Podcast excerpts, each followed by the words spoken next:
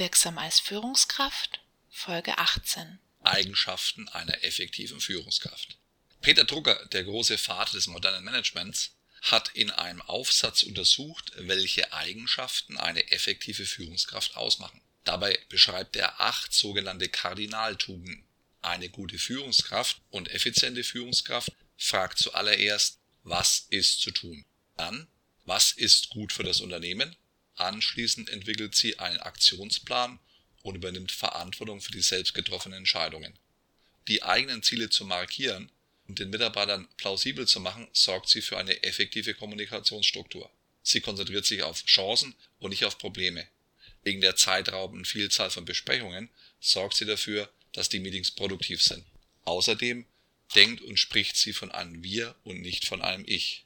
In diesem Sinne viel Erfolg als effektive Führungskraft.